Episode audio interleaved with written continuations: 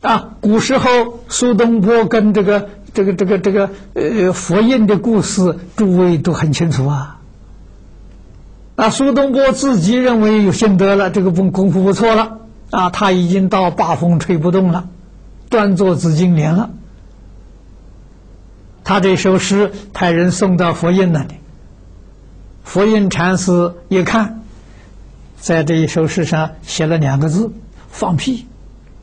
叫这个人带回去，啊！苏东坡一看这两个字，怒火就从心中升起来了，要去找佛印算账了。啊！到了那个寺庙里面去，佛印的门关起来，旁边写了一副对联，啊，叫“八风吹不动啊，一屁打过家”。